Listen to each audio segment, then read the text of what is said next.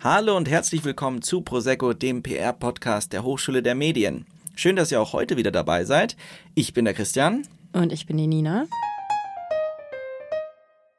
Heute ist tatsächlich die letzte Folge von dieser Staffel Prosecco Kommunikation ist Haltungssache und wir wollen jetzt nochmal gerne darüber sprechen, was die letzten Wochen eigentlich so passiert ist, über welche Themen wir gesprochen haben, was uns vielleicht auch ein bisschen überrascht hat und was uns besonders gut gefallen hat. Wenn ihr auch eine Meinung dazu habt, dann äh, schreibt gerne auf Instagram in die Kommentare zu der heutigen Folge, was euch gut gefallen hat, was euch vielleicht auch nicht so gut gefallen hat und wir antworten euch dort auch sehr gerne. So, Nina, wir haben jetzt so viele Vorträge und Beiträge über Kommunikation mit Haltung gehört. Hat sich denn deine Haltung verändert oder deine Meinung zu Haltung? Ich glaube nicht, dass sie sich wirklich verändert hat, weil schon in der ersten Folge habe ich gesagt, dass ich es immer ein bisschen schwierig finde, keine Haltung zu zeigen und dass es für Unternehmen gerade wichtig ist, immer Haltung zu zeigen zu bestimmten Themen. Die Meinung hat sich jetzt eher verstärkt, würde ich sagen, weil ich finde, in den Vorträgen wurde immer deutlich oder alle Referenten haben eigentlich gesagt, dass Haltung zeigen wichtig ist und auch oft gut für den Erfolg von einem Unternehmen oder einer Agentur.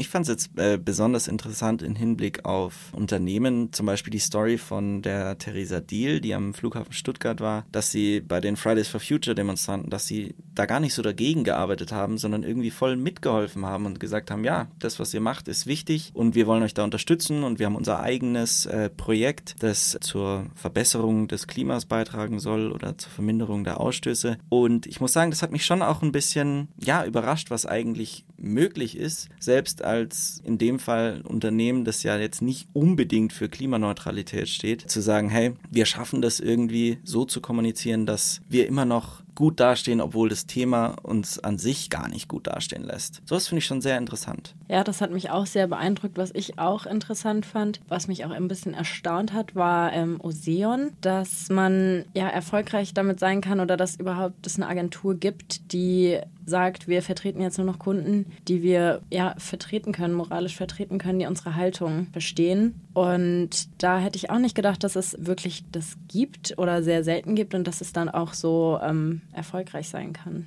Ja, generell irgendwie die Arbeit mit was Gutem tun zu verbinden, finde ich schon auch eine starke Sache, weil wir alle sind doch oftmals so, ja, was habe ich eigentlich schon in meinem Leben so geleistet und wenn man in so einem Unternehmen arbeitet, dann ist halt schon recht praktisch, würde ich jetzt mal behaupten, ähm, wenn ich das so einfach selber schon während der Arbeit machen kann. Und ähm, wir haben ja auch einige Vorträge von, von Leuten gehört, die sich tatsächlich vor allen Dingen in ihrem privaten Umfeld irgendwie engagiert haben oder besonders Haltung zeigen mussten. Ähm, auch da finde ich es wirklich cool, was, was Leute eigentlich so machen und äh, für was die stehen, weil das macht unsere Charaktere ja eigentlich erst richtig aus. Ich glaube auch, dass man viel öfter Haltung zeigt, als man eigentlich denkt. Ist mir vor allen Dingen bei den Studitalks aufgefallen, dass wenn man sich einfach gegenüber von anderen Leuten behauptet oder sowas, dass man dadurch schon Haltung zeigt und seine eigene Meinung einfach vertritt. Das ist mir erst da so richtig bewusst geworden. Würdest du jetzt sagen, dass du in irgendeinem Bereich deines Lebens so ein bisschen motiviert wurdest, mehr für dich einzustehen oder für die Meinung, die du hast? Also ich würde sagen, dass ich generell schon ein Mensch bin, der einfach seine Meinung schon immer sagt und ähm, auch eigentlich dafür einsteht. Ähm, deswegen würde ich nicht sagen, dass ich dafür motiviert wurde, aber ich finde es toll zu sehen, dass auch andere, also dass viele andere Menschen auch in unserem Alter gerade das jetzt tun und dass es halt jetzt auch auf den beruflichen Teil unseres Lebens übertragen wird. Siehst du dich selber in beruflicher Hinsicht dann auch eher bei eben so einer Agentur mit Purpose oder einem Unternehmen, die irgendwie sagen, hey, wir wollen was erreichen mit unserer Arbeit, mehr als nur Umsatz? Also ich könnte mir das schon gut vorstellen auf jeden Fall. Ich finde, es kommt auch ein bisschen drauf an, was genau der Purpose ist. Also ich müsste auch dahinter stehen natürlich. Das kann ja auch immer total verschieden sein, der Purpose. Das heißt für mich jetzt nicht unbedingt, dass ich nur für ein klimaneutrales Bio-Vegan-Unternehmen arbeiten könnte,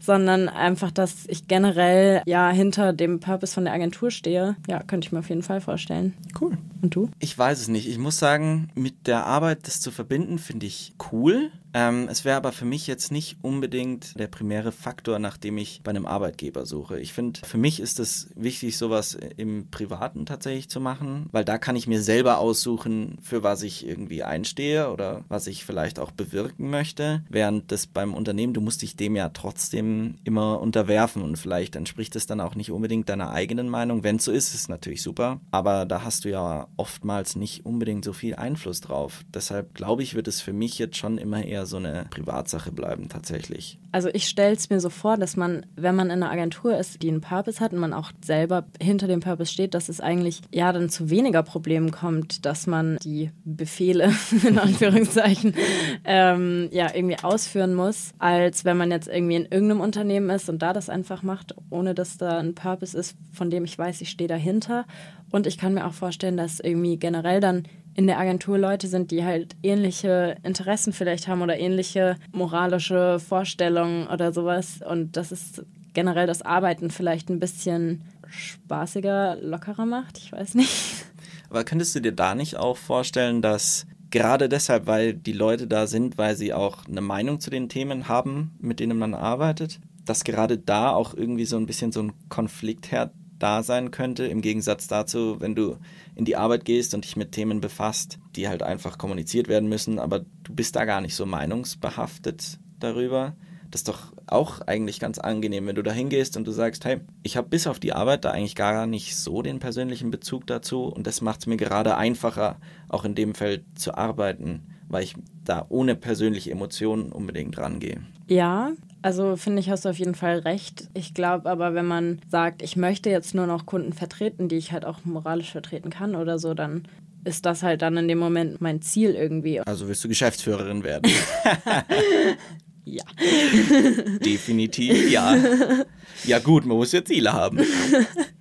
Nee, aber ich kann mir vorstellen, dass wenn man in einer Agentur arbeitet, die halt wirklich einen Purpose hat und man dahinter steht und natürlich ist alles vielleicht ein bisschen emotionaler, aber ich habe ja trotzdem zu anderen Themen auch eine Meinung, eine persönliche Meinung und auch wenn ich in einer Agentur ohne Purpose arbeite, habe ich ja trotzdem irgendwie immer eine Meinung zu irgendwas. Ja, da hast du recht. Aber siehst du das dann, weil wir natürlich jetzt hier gerade sehr viel jetzt über Agentur gesprochen haben, wenn man aber mal an Unternehmen denkt, fändest du es nicht auch spannend? Das finde ich nämlich irgendwie auch besonders cool, wenn du in ein Unternehmen gehst, bei dem du eigentlich sagen würdest, hey, vielleicht ist das, was die machen, eigentlich gar nicht so gut, aber die befinden sich in so, so einem Wandel in Richtung von Verbesserung, dass du sagst, da möchte ich irgendwie Teil davon sein, da möchte ich mithelfen durch meine Arbeit. Aber ich finde, das schließt ja dann ein Purpose nicht aus. Also das ist dann ja, dann stehe ich halt hinter diesem Wandel und unterstütze diesen Wandel und möchte Teil davon sein. Und das ist dann das, was ich möchte und was ich vertreten kann. Dann. Und da würde es auch nicht damit korrelieren, dass du